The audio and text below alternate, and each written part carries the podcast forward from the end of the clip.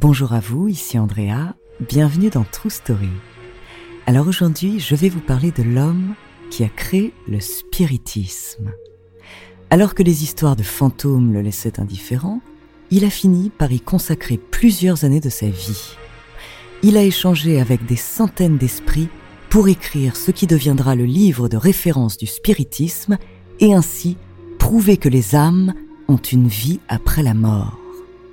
Malgré les moqueries et les critiques, il a rassemblé des dizaines de milliers d'adeptes à sa philosophie. Son nom, Alan Kardec. Entre le monde matériel et l'au-delà, découvrez sa true story.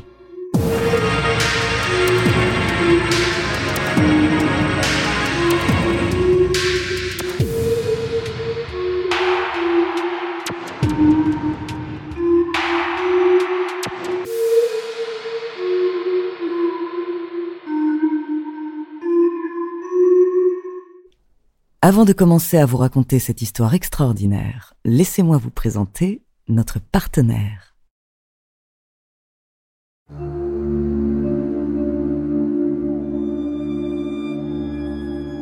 Le fantasme de communiquer avec les morts anime tout à chacun depuis longtemps. Dans les années 1850, il se réalise enfin.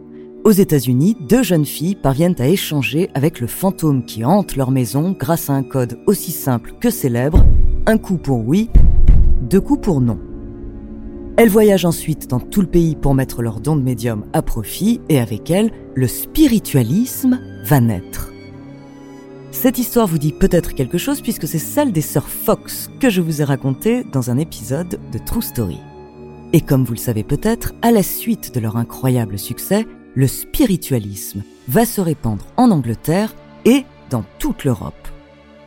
La France n'y échappe pas, même les intellectuels comme Victor Hugo, Alexandre Dumas ou George Sand se retrouvent régulièrement autour des tables de Ouija pour communiquer avec les esprits du passé.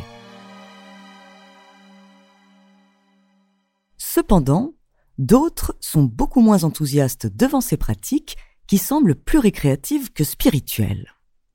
C'est le cas d'un professeur d'une grande renommée, monsieur Léon Rivaille. Il a une cinquantaine d'années, c'est un pédagogue réputé, très curieux, mais il reste de marbre face au spiritualisme. Il comprend l'engouement de ses pairs, cependant, il a du mal à croire aux étranges phénomènes dont tout le monde parle. Pourtant, quelque chose va le pousser vers le monde des esprits.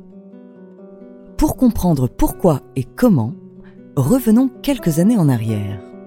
Léon Hippolyte Denisard Rivaille est issu de la petite bourgeoisie lyonnaise il a 10 ans lorsque ses parents l'envoient en Suisse pour qu'il reçoive la meilleure éducation possible auprès de Johann Pestalozzi, un éducateur dévoué et à l'esprit très ouvert.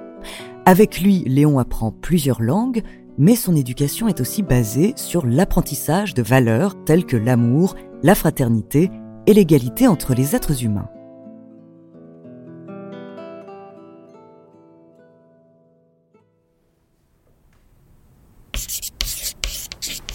Rivaille hérite de la même passion que Pestalozzi pour l'enseignement. À 16 ans, son diplôme de professeur en poche, il rentre à Paris où il donne ses premiers cours. En 1835, il fonde sa propre école où les cours sont gratuits. Le jeune professeur enseigne les sciences, les mathématiques, l'histoire et développe de nouvelles méthodes pour apprendre à compter et à mémoriser des dates historiques. Il écrit ainsi ses premiers livres de pédagogie et déclare vouloir débarrasser la jeunesse des multiples superstitions qui polluent les esprits juvéniles et malléables. C'est un travailleur infatigable, dévoué et qui aime apprendre pour apprendre aux autres. Malheureusement, sa passion va être réfrénée puisque l'école où il enseignait ferme à cause de problèmes financiers. Pour gagner sa vie, il accepte donc les petits travaux qu'on lui propose. Entre deux leçons, il fait de la comptabilité et des traductions.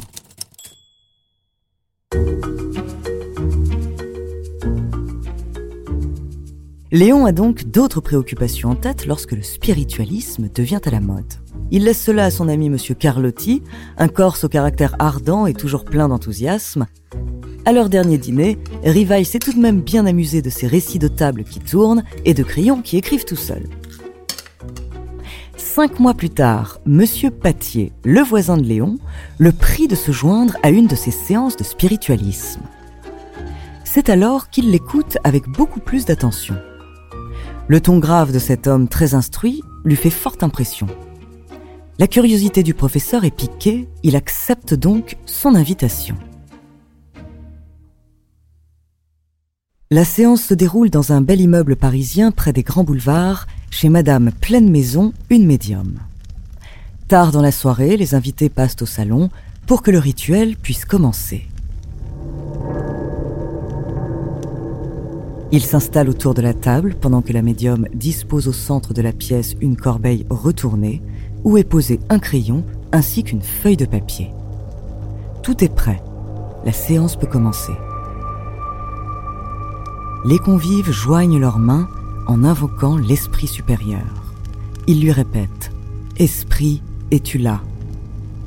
Esprit, es-tu là ?⁇ Très vite, le crayon se met à bouger. Puis, dans un mouvement fluide et rapide, il se met à écrire. Le message s'adresse à Léon. Celui qui vous écrit est un ami d'une vie antérieure, lorsque vous étiez druide dans l'ancienne Gaule et appelé Alan Kardec. Le professeur est stupéfait. Alan Kardec. Il croit un moment à une plaisanterie de ses amis. Mais les réponses de l'esprit dissipent vite ses doutes. L'entité invisible répond toujours correctement aux questions. Un coup pour oui, deux coups pour non. À la fin de la soirée, Léon en est sûr. Il vient de communiquer avec l'au-delà.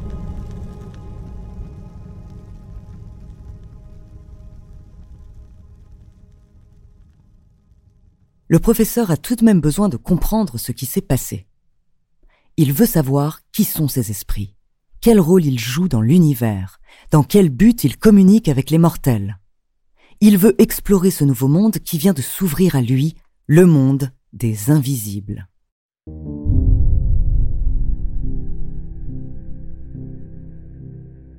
Pour cela, il va participer à des dizaines de séances de spiritualisme. À chaque réunion, il vient avec une liste de questions bien préparées qu'il pose méthodiquement aux esprits. Il comprend vite que ceux avec qui il communique ne sont pas de simples fantômes venus le hanter, ni des êtres à part. En réalité, ce sont les âmes de celles et ceux qui ont vécu sur la Terre. Elles peuplent l'espace sans qu'on ne les voie.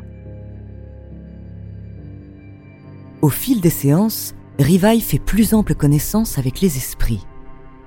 Il explique que les êtres humains sont constitués d'une âme, d'un corps et de ce qu'il nomme un périsprit, une sorte de fluide qui fait le lien entre le corps et l'esprit. Lorsque quelqu'un meurt, son âme est libérée de son enveloppe corporelle, mais le périsprit, lui, permet toujours d'agir sur la matière en faisant bouger des crayons ou en tournant des tables, par exemple.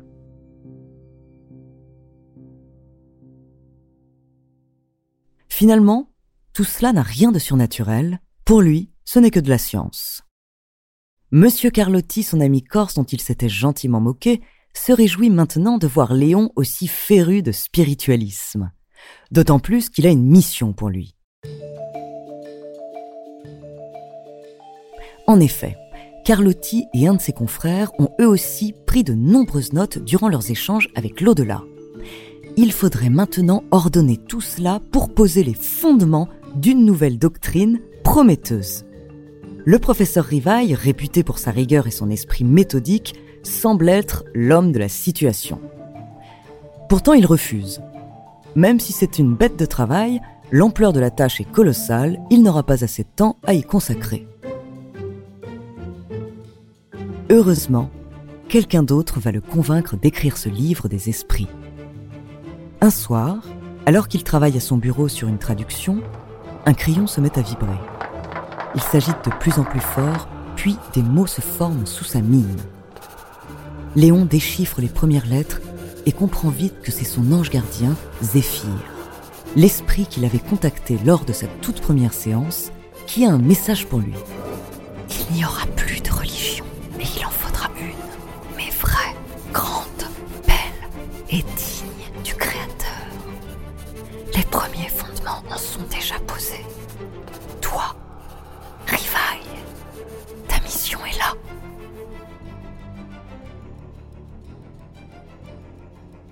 Léon a saisi le message.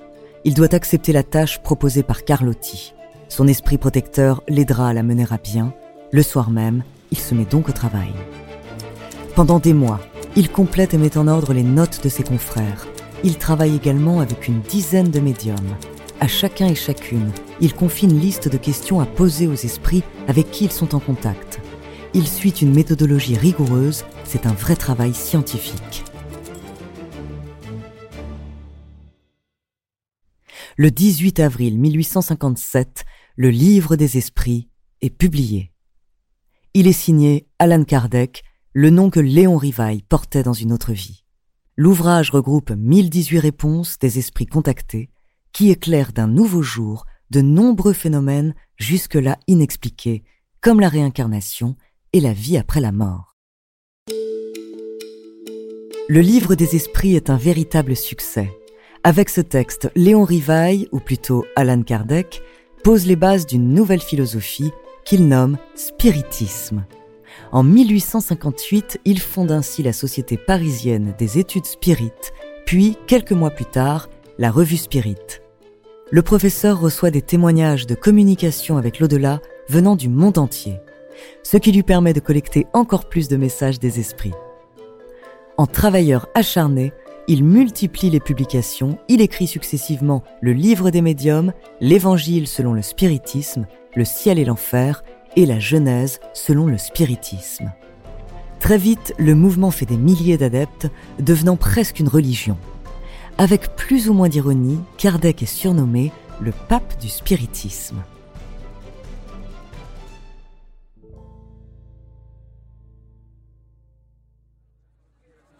Et en 1862, il se lance dans une tournée effectivement digne des plus grands pontifs. Dans les plus grandes villes de France, devant des salles combles, il partage l'enseignement qu'il a reçu des esprits. Cela dit, le spiritisme n'a rien d'une secte. Au contraire, le mouvement va évoluer pour tendre de plus en plus vers la solidarité, la nécessité de faire le bien autour de soi pour devenir des âmes plus sages.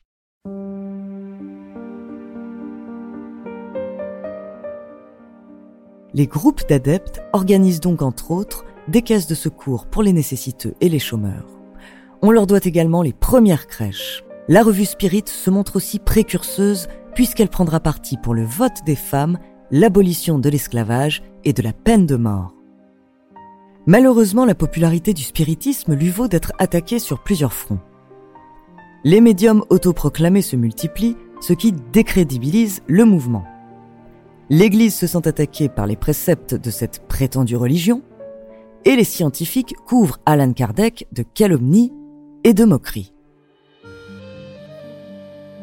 En 1866, le fondateur du spiritisme tombe malade, probablement épuisé par les polémiques, le travail et les déplacements. Trois ans plus tard, il meurt d'une rupture d'anévrisme en 1869. Il est enterré au cimetière du Père-Lachaise à Paris sous un menhir pour rappeler sa vie antérieure de druide, mais son âme, elle, doit sûrement errer dans l'espace qui nous entoure.